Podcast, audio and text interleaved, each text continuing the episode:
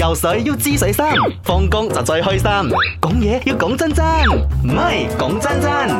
講真真嘅朋友，你幾耐冇放假？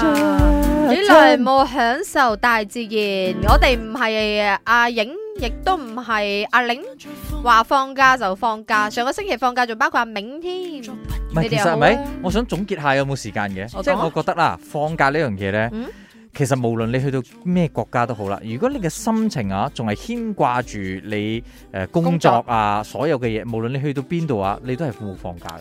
唔我係覺得嘅放，假但係係真正你嘅心境放假，但係因為咁你先至係放你假嗰陣好似我 MC 嗰邊就唔去得，點解會有 vacation 呢樣嘢？因為你去到一個唔同嘅環境，哪怕瞓一晚咧，嗯， 你心情有所我轉冇啊換。我 OK 啊。你中意你又 camping 誒 camping 係冒險精係咪放神，假？誒你都係 camping 啦有諗過你老婆冇？我有扭去㗎，去 唔會啊？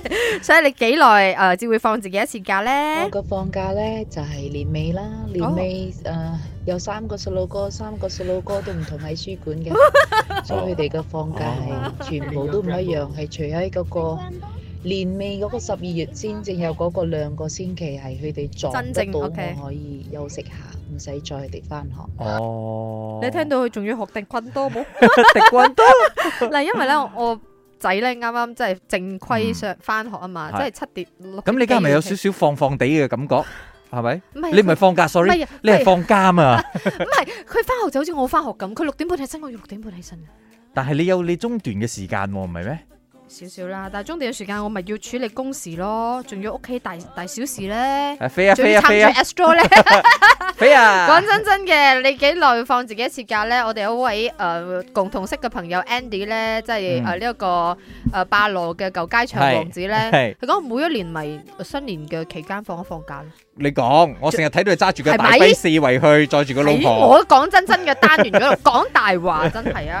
咪講真真嘅，阿嗨，明阿潤， Hello，我最後一次放假，然之後係唔使處理任何同做工有關嘅嘢嘅嗯，一次大假，就係喺二零一六年啦，嗯，之後到而家都冇放過 六年前啊，任咁何嘅假，因為後來係因為科技啦，所以我喺二零一八年我即使去旅行，我到咗夜晚我都需要用 TeamViewer 或者有時候入鋪都需要冇啦 TeamViewer 處理一啲工作上嘅嘢啦。冇辦法喎，然後即使喺外國啦，係然後如果係講過後嘅話，就係有細路哥咗，啊，任何嘅假期或者任何嘅旅行都會好似走難咁。 阿明你 ready 冇？即係你同我講，我六個月咧就會帶佢飛啊。以前我一個走佬包就可以走佬噶啦，而家要有哇大抽細抽啦。但係跟我住我覺得我係一個係比較代表性可以湊 B 去旅行嘅一個人嚟嘅。因為你咩都唔使帶，我問過你係啊嘅。你講你一立一個誒